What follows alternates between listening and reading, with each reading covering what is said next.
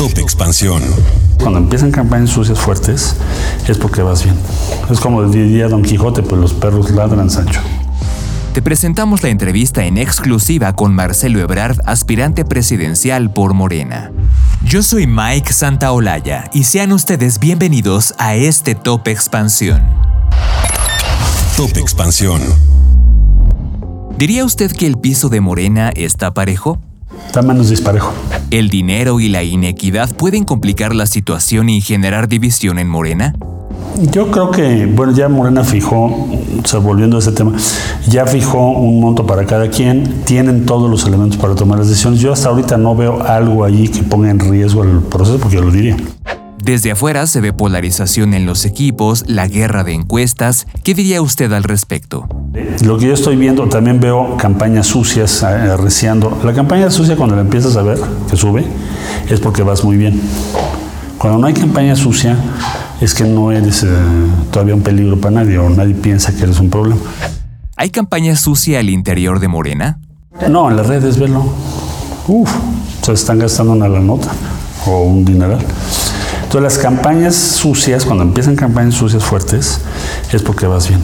Es como diría Don Quijote, pues los perros ladran, Sancho.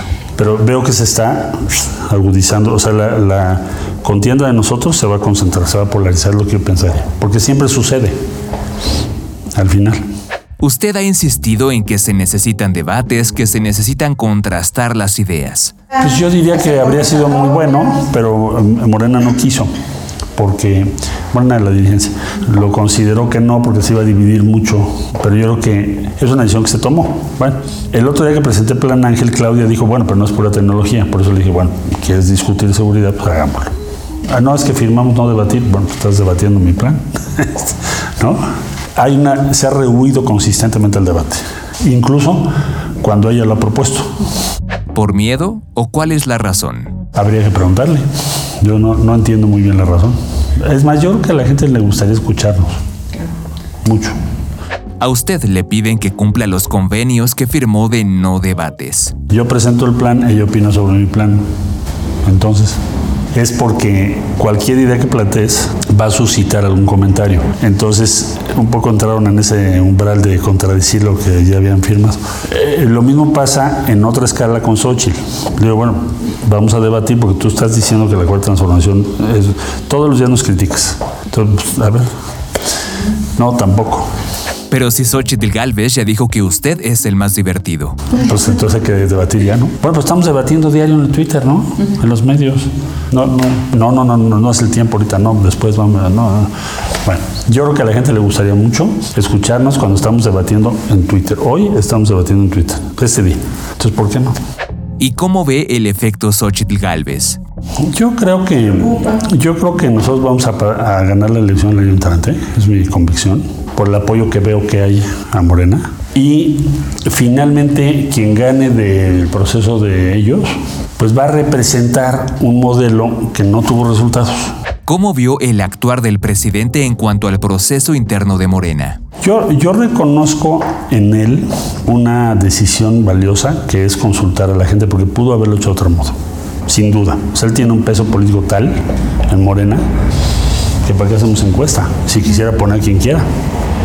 Pienso, me han dicho mucho, no, pero ella tiene una favorita. Bueno, esa es la campaña de ella. Está en su derecho de decir eso, de hacer eso. Pero no creo que sea la posición real del presidente, porque si así fuera, vería yo una incongruencia uh, difícil de manejar políticamente entre una encuesta y tener una, ya una predilección por alguien. Si la campaña de Claudia es que es la favorita del presidente, ¿cuál es la de Marcelo? Mejor Marcelo. O sea, a lo que, a lo que voy es tres, tres argumentos. Experiencia, no acumulación de cargos, sino que has tenido experiencia en cosas muy distintas, desde subirte a una patrulla hasta ser jefe de gobierno, conseguir las vacunas, conocer esto, conocer negociar con Trump. ¿Quién me iba a decir? Yo estuve en el 16 en California apoyando a los demócratas. Bueno, pero así es la vida. Dos, resultados. ¿Has tenido resultados o no? Y tres, la consistencia de tu línea política. Yo Andrés lo apoyé en 99 y, y ve dónde estoy. Han pasado 24 años. Y no me equivoqué. El presidente ha dicho continuidad con cambio. ¿Qué garantiza Marcelo en caso de ser elegido como coordinador? Pues el siguiente piso o el siguiente nivel de la 4T, lo que hablábamos ahorita. Ok, si ya se avanzó, sí, pero ¿qué sigue? Sigue el siguiente piso, ¿no? Ya tenemos los cimientos, pues hay que hacer la planta baja, el primer piso, su terracita.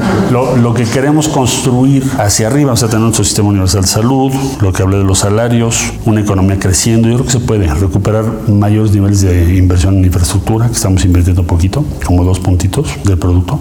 ¿Y usted cómo se imagina el 6 de septiembre? Feliz y contento con los resultados de la encuesta. Una entrevista de expansión política.